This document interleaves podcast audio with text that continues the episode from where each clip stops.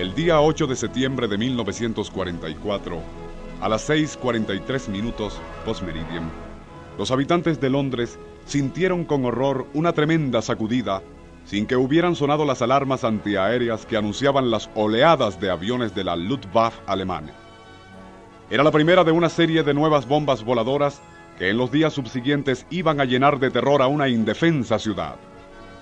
25 años más tarde, el primer hombre posa sus pies en la Luna, transportado hasta allí en una nave espacial impulsada por una versión altamente más poderosa y refinada de aquel maravilloso y terrible invento, cuya cuna, extrañamente, no fue Alemania, sino los campos de una hacienda en Mezcalero, Nuevo México, y cuyo padre legítimo fue un visionario científico norteamericano llamado Robert Goddard.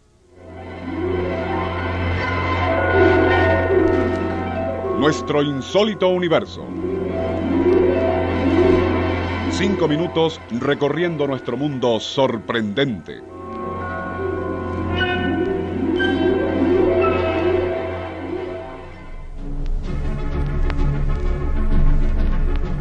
Profesor de física en la Universidad de Clark en Massachusetts, Goddard era un modelo de científico conservador, tranquilo e inocuo pero bajo esa suave apariencia ardía el alma de un revolucionario, de un hombre de visión con su mirada puesta en los límites extremos de una ciencia exótica y cuya meta ulterior eran las regiones ignotas del espacio.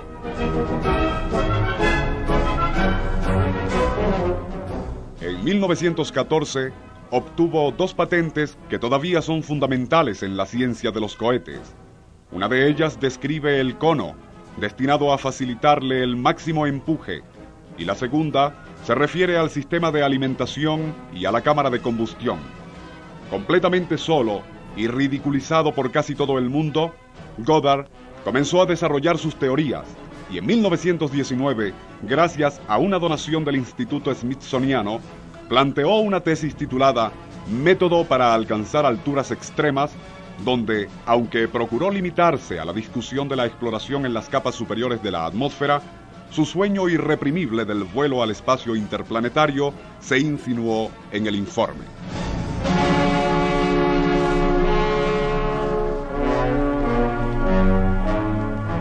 En ese tratado sugería la posibilidad de lanzar un cohete de etapas múltiples a la Luna, donde descargaría un kilo de magnesio cuya llamarada sería visible en la Tierra con la ayuda de poderosos telescopios. La prensa de los Estados Unidos se enteró de esto e inmediatamente comenzaron las ruidosas burlas sobre el cohete a la Luna y los comentarios jocosos sobre el profesor chiflado.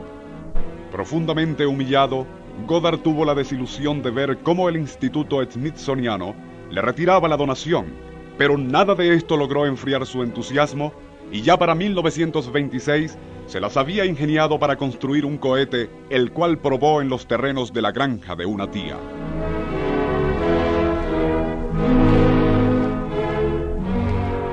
El cohete tenía 3 metros de alto y su diseño y sistema de combustión eran en cierto modo idénticos a los que 20 años más tarde se elevarían sobre Pinmund para luego sembrar muerte y destrucción sobre Londres. Este primer ensayo fracasó pero siguieron otros intentos hasta que al fin, el 17 de julio de 1926, el cohete funcionó. Esto dio motivo a otra arremetida de la prensa, ridiculizando los ensayos del profesor lunático. Este trató de interesar al ejército y a la marina en sus experimentos, pero solo logró ser ignorado y menospreciado por las autoridades científicas y militares que lo tildaban de iluso e impráctico aficionado. Sin embargo, había otras personas como Charles Lindbergh que no tomaban a la ligera a Goddard y le consiguió una donación de la Fundación Genheim para que continuara sus experimentos. Desde Alemania, un joven y estudioso científico llamado Hermann Oberg también se interesó muy seriamente en Goddard y varias veces escribió a este pidiéndole detalles de su trabajo.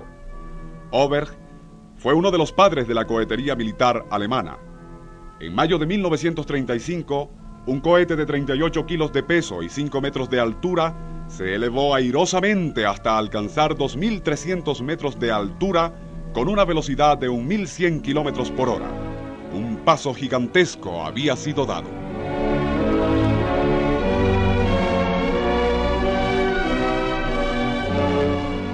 La visión y los conocimientos de Robert Goddard fueron reconocidos por los propios científicos alemanes, quienes al ser capturados e interrogados en la primavera de 1945 acerca de la fabulosa bomba voladora V2 de Hitler, manifestaron con sorpresa a sus captores. ¿Por qué nos hacen todas estas preguntas? ¿Por qué no las dirigen a su compatriota el doctor Goddard? De él aprendimos nosotros estas cosas. Goddard desgraciadamente murió en agosto de 1945, pero antes de hacerlo, tuvo la satisfacción de presenciar cómo unos avergonzados militares de altísima graduación miraban boquiabiertos una comparación que se hizo en la base naval de Anápolis entre un cohete V2 alemán y el cohete de Goddard. Los dos, de punta a punta, estaban dispuestos de idéntica manera. Depósito de combustible, tanque de oxígeno, bombas, turbinas, mecanismo de transmisión y motor cohete. Quizás el mejor tributo a Goddard lo hizo Werner von Braun, quien ante esta realidad exclamó textualmente, el doctor Goddard marchó delante de todos nosotros.